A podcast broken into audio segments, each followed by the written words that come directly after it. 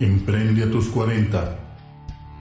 Estás escuchando Emprende a tus 40 con Víctor Arroyo, un podcast que te ayudará a evolucionar, a transformar tu estilo de vida y emprender un negocio con poco dinero, en poco tiempo y con el mínimo riesgo. Hola, ¿qué tal, amigo suscriptor de Emprende a tus 40? Bienvenido a este episodio especial para ti que eres mi suscriptor, que has tenido a bien suscribirte a este podcast y estar al pendiente de todo lo que comparto contigo en este canal de comunicación que tu servidor Víctor Arroyo ha establecido contigo desde hace ya un tiempo. Y pues mira, este episodio yo lo quise grabar pues debido a, a la crisis por la que estamos pasando. No te voy a hablar más de lo que ya sabes. No estamos aquí para abundar en información que pues hay muchas fuentes mucho más confiables y fiables para obtener información relativa a toda esta crisis, a toda esta pandemia mundial que está ocurriendo. Yo de lo que te voy a hablar es de lo que como emprendedores tenemos que hacer o, de lo que como personas tenemos que hacer para superar estos momentos tan difíciles. Mira, hoy más que nunca hay que evolucionar. Si recuerdas tú, mi lema es emprende, reaprende y evoluciona. Y en estos momentos tan difíciles es cuando más se requiere, em, ahora sí que forjarnos una mentalidad emprendedora, una mentalidad de que hoy más que nunca tenemos que reaprender y tenemos que evolucionar en base a todo este aprendizaje que estamos obteniendo debido a esta situación por la que a nivel mundial estamos pasando.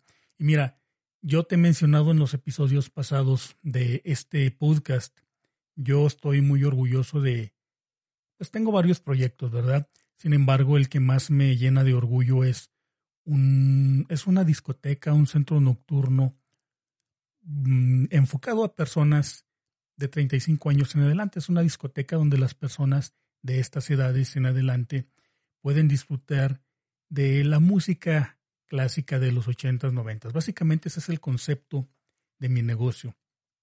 Sin embargo, pues como te has podido dar cuenta por las noticias y todo, pues he tenido que cerrarlo debido a la situación, a, esta pandemia, pues ya el gobierno de mi, de mi país, que es México, pues ya nos giró las instrucciones de que este tipo de espacios, además de restaurantes, bares, eh, cines, complejos comerciales tenemos que cerrar nuestras puertas para contener esta pandemia. Entonces yo tuve que cerrar este negocio del que tanto ah, del que tanto te he hablado y me siento tan orgulloso. Sin embargo, pues eh, yo sigo adelante con otros proyectos, pero pero yo quise mencionarlo para que tú mismo te des cuenta hasta dónde ha llegado todo esto de esta pandemia, ¿verdad? De esta crisis mundial tan grave que estamos viviendo y yo mismo me he replanteado qué es lo que sigue de aquí en adelante en ese negocio. Obviamente yo estoy confiado plenamente que cuando todo esto pase, el día que tenga que ser, la gente va a estar más ávida de diversión, esparcimiento, más que nunca. Pues imagínate después de pasar de un confinamiento forzado, pues la gente lo que quiere es salir de sus casas, salir a divertirse, salir a reexplorar el mundo como va a quedar y entonces una, también en su momento será una gran oportunidad para que negocios como el mío den su máximo potencial y pues yo considero que de verdad va, va, a ser muy redituable en su momento cuando yo reabra este negocio, pero por lo pronto yo me he puesto a analizar muchas cosas. Mira, mm, eh, yo hablo de mí para que veas que pues soy una persona simplemente común y corriente como tú, que estoy pasando también por una etapa difícil como lo estás pasando tú. Mira, pues yo quise hablar, más bien quiero hablarte de una, ¿cómo se pudiera decir? Una frase o una cita muy importante que habla sobre las langostas. Las langostas pues son unos, eh, ¿qué se puede decir? Crustáceos. Discúlpame si me equivoco si los nombro como crustáceos. Esta langosta es un animal marino que pues hemos, eh, la verdad, disfrutamos en muchos platillos, un alimento muy delicioso, la verdad. Es un animal que básicamente su interior es como pura pulpa. y, está cubierta de un caparazón. Entonces ya te ubicas lo que es una, es una langosta, ¿verdad? La langosta, mira, necesita, mm, vamos, para crecer necesita dejar este, ese caparazón. Y, te, y, y, bueno, cuando la langosta empieza a crecer de tamaño, empieza a sentir mucho estrés, empieza a sentirse incómoda. Y ese caparazón no la deja crecer porque es duro el caparazón. Entonces, ¿qué es lo que pasa? Que la langosta tiene que romper ese caparazón para poder salir de ahí y poder crecer de tamaño y poder ser una versión más grande, más fuerte de lo que era antes de dejar el caparazón. No sé si estés ya comprendiendo hacia, hacia dónde voy. Los tiempos de estrés, como los de una langosta, de que se siente atrapada en un caparazón, pues también son tiempos y representan una señal de crecimiento. ¿Qué es lo que hace la langosta? la langosta sea un animal o no, pues debe de tener el instinto de que debe de dejar ese caparazón si quiere crecer, si quiere sobrevivir. Entonces los tiempos de estrés también son tiempos y, son señales, más bien representan señales para el crecimiento.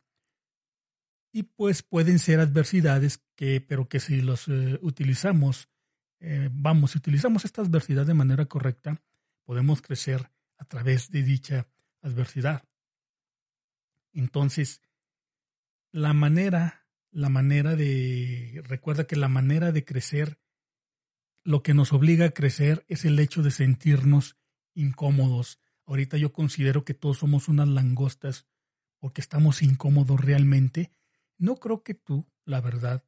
Hay personas, no sé, hay de todo, habemos de todo tipo de personas, pero no creo que a una persona le agrade estar encerrada en su casa durante tanto tiempo, limitada a ser cosas que le gustan.